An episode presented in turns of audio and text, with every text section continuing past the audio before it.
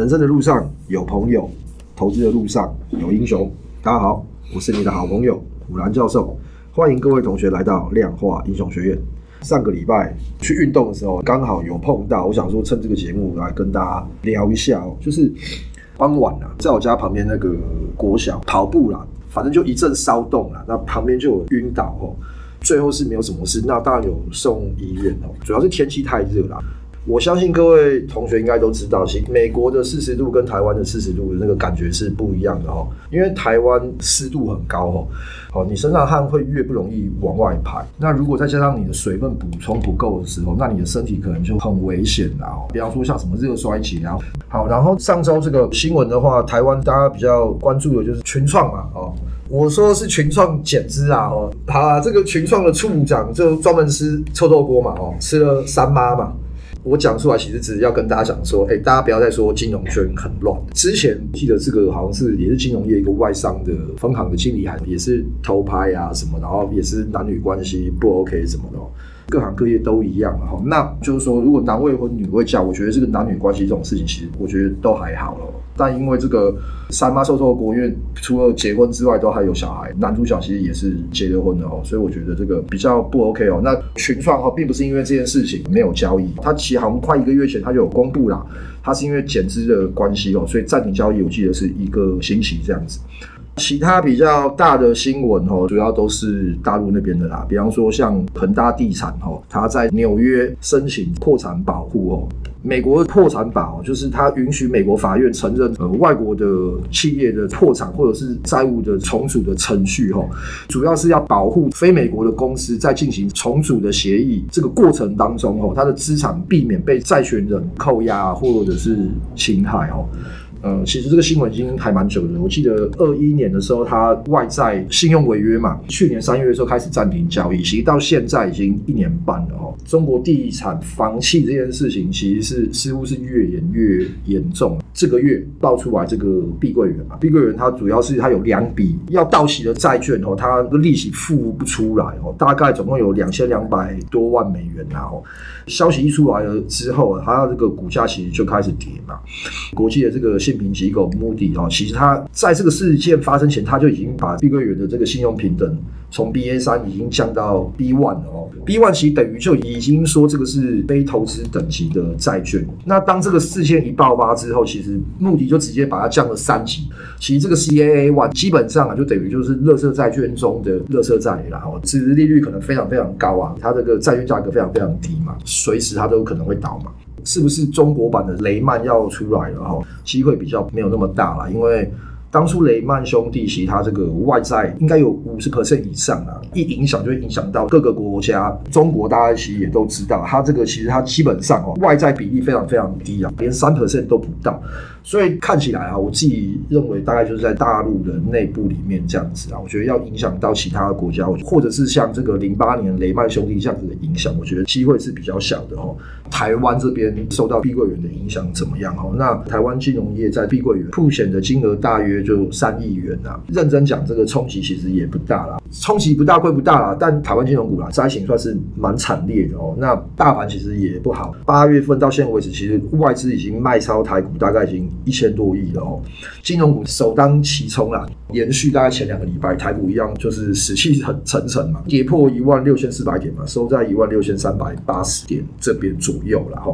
我自己大胆预估啦，这个礼拜应该就要喷的啦。你看，我很少在节目上面预估哦，但我就突然有那个 feel，我就觉得这个礼拜应该是要喷的。我的灵感还蛮准的，希望不要打我的脸啦。好吧，那股价说这么死气沉沉的盘，你有什么要跟大家讲？你的灵感准是因为鬼门开的关系。那个，呃，我们先讲。下停损好了，盘不好就要停损的啊。对，因为之前有一次跟朋友吃饭嘛，嗯、然后我就跟他讲说我们在做些什么事情，嗯、然后他看了看，他就说：“哎、欸，要跑要讲哎。”我说：“啊，不是啊，就是每个月就固定卖啊，会换一批股票啊，时间到就跑、啊就，就时间到就跑啊，没有什么要要不要跑的、啊。”我们第一个月上线就是刚开始做的时候，就赔了十七趴多，对，等一百万进去只剩下八十三万不到，我还是砍掉啊。嗯、隔一个月是直接定勾机嘛，然后八十三万进去，然后后来变成一百零二万，就赚二十三趴回来了。我们要强调的意思就是说啊，反正我们就是时间到了就换股嘛。他那一天问了我一个问题说，说所以你赔钱你也砍股票，不然呢？我们很常在做这件事情。对，那我说。你不停损吗？他说他没有停损过，他说他这辈子做股票都赚钱。我妈有一次跟我讲说，哎、欸，他有个朋友跟他讲说，他打麻将从来没有输过钱。我说他这一生是不是打过两次麻将？差不多。对，然后后来我才知道，哦，原来他只买卖一档股票，他唯一不小心赔钱那一次是因为他买。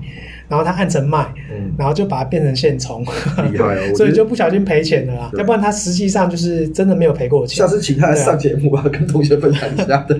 没有，但他那个后来我听懂，大家就知道，就他可能就是永远只做一单股票。嗯、你把他想象，他只做这个中华电信，嗯、反正他每天都挂滴滴那边买，买到然后就等到赚钱再卖。只是我也很讶异啊，就是他对我们来说家常便饭的停损，对一般人来讲是真的蛮难的、啊。就是要我一开始做也是蛮难，你会你会知道停损的重要性。嗯，但其实你根本就不知道停损到底有多重要。我们之前讲那个就是从两百万赚到一亿的那个人，后来就很悲惨嘛。那我觉得中间也是停损出问题啊。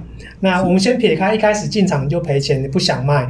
两百万赚到一亿的，赚那么多的过程有一亿了，然后现在剩八千万，你会想说再熬一下，嗯，到九千万我就回来，结果剩七千万、六千万，对，越来越不甘心了。对，这中间的心路历程是你在只有两百万资产的时候是完全不会的，因为你两百万赔十 percent 是二十万，嗯、那你一亿赔了二十 percent 是两千万嘛，金额变到这么大的时候，你会想说，我，两千万我可以买一台。哦，特斯拉，你可以买很多台。对，我可以买很多台，我可以去国外玩，买一台保，对不对？但是你两百万输个二十万的时候，可能就是少出国或少吃好一点之类的嘛。对，二十万变成两千万的时候，会让你很不甘心啊。嗯，人们就是会对损失的那个感觉特别的放大，然后就会特别不甘心嘛。停损很重要，但是只有像我们这样子，就是你有固定的交易逻逻辑，然后一个算交易的模组在做。嗯，因为我们有回测过了嘛。对，那我知道我时间。到要做什么事情？比如说上个月赔了将近十 percent，两百万剩一百八十万，我这个月还是用两百万去买。那因为我也相信这件事情到最后我是会赚钱的，所以我就一直做下去。嗯，回撤可能会有四五十 percent 的回档，但这件事情我可以透过我资金下注的控管来把它缩小。对，对，就是所有的风险，我一开始都会知道的嘛。讲了这么多集啊，反复不停的讲这一百多集，其实哦，我觉得做交易第一个原则就是要有纪律啊。那其实停损就是纪律中其中一个很重要的一环哦。最近也是认识一个女性朋友，大概二十六七岁，在聊天的时候，她就问我说：“哎，我是做什么的嘛？”那我就想说：“哎，我们有在做股票之类。”她当然就自己讲说：“啊，我的投资经验其实没有很多，然后本来赚钱，后来都赔钱了。”我就说：“哎，那你什么时候开始做的？”他说：“哦，就就是那一波开始在涨的时候，就大家都在做嘛，就是他也去开户，然后还赚钱。可是抱着抱着，然后最后就全部都赔了嘛。我就问他说：‘哎，那赚钱的时候，你有设定，比方说到多少 percent 的时候你要卖掉，然后赔钱的时候你要停损啊？’他说：‘那个是什么？’他就说，他就听别人跟他讲，他就去买，买了之后他就放在那边的。大家会讲说啊，这个没有在股票市场上摔过跤，没有赔过钱，其实都学不会哦。”我不完全认同这一句话啦，就是说，其实你一开始的时候，到底有没有人可以很清楚，或是一直反复的跟你讲这个观念啊？我后来我就跟朋友讲说，其实你要停损，你买在十块钱，假设跌到八块钱的时候，你就应该要卖掉，因为你要想，它如果又往下跌到七块、六块的话，你在八块钱停损的时候，其实你少赔了很多钱。那我说，那如果我停损之后，它涨到九元、十元了，那我就想说，哎，它往上涨了，那你本来就觉得这股票还不错的时候，那你再进去买就好了。就是很多人在这个观念上面，其实他一直打结啊。绝大部分其实要执行停损这件事情，其实都会有一个这个，我觉得人性可能就是这样子吧。刚刚有讲那个叫做呃，这个胶一定要摔。其实我们量化学院在推广，就是说你要有一个自己的方法嘛。嗯。那其实量化就是一个很好，因为你可以找很多的数据，然后如果你会去爬虫，嗯、那你自己回测完之后，那你找到一个相对可以接受的风险跟报酬，然后去执行嘛。嗯。那这件事情你就不会人云亦云了。嗯。刚刚讲十块，你跌到八块钱。你要不要继续报？如果是我听到别人讲，我可能会去哦去查他赚多少钱，这么被看好是为什么？新闻到底是什么？然后能够支撑的说，好多资金都会往里面跑。那我比较少，因为人家讲了什么，然后就去买。但我觉得绝大部分散户可能都是听人家讲的，所以就回过头来，他没有自己的方法嘛。对啊。所以我们一直在强调量化的重要性嘛。你要有自己的回撤或者自己的交易的系统，很多东西是可以透过量化的方式去验证这些东西都没有用的。比如说，人家跟你讲我站上什么几日线，然后就去买或干嘛的。嗯。可是这种东西长期测下，它不一定是好的东西。你透过量化。然后去回测，都是可以去计算的出来的。那这中间的过程就是一定是会有赔钱的时候，所以停损对我们来说就是很家常便饭，反正时间到就是这样子，就十 percent 赔了就赔了，对，然后卖掉，反正就。下个月再来，中间一定也会经过很久一段时间不赚钱，那这我们也都经历过。但最后我们坚持下来的结果就是，哎，它又创新高了。那这中间的过程其实是你要有信念的，然后再来就是说，如果你中间资金没控制好。哦，假设开融资杠杆好了，就是融资杠杆大概二点五倍嘛，那回档了二十 percent，开杠杆就变成赔五十 percent 了嘛。是啊，所以你要回到原点是要一百 percent 的，可是你原本的策略其实可能不够那么多，或者是你也来不及。等到它回来，因为你你的资金一开始就下太大了。嗯，尤其这个做期货，或者是你买股票是用融资的话，我觉得这个停损更是重要。停损的重点是什么？留得青山在，不怕没柴烧嘛。就是你还有其他的资金来做下一次的发动嘛。你就想说，哎，我怎么可能会碰到这件事情？但搞不好就真的碰到。那你碰到那一次，你可能就毕业了。停损，大家还是要自己设定好之后，就要好好去执行啊。不管你是不是做城市交易，但我会希望你可以这个确实的执行这件事情。好吧，那这个韭菜游戏啊，韭菜游戏上个礼拜就是我们先讲了 L 嘛，它的那个英邦，嗯、就是硬邦邦的，录的当下是创新高了。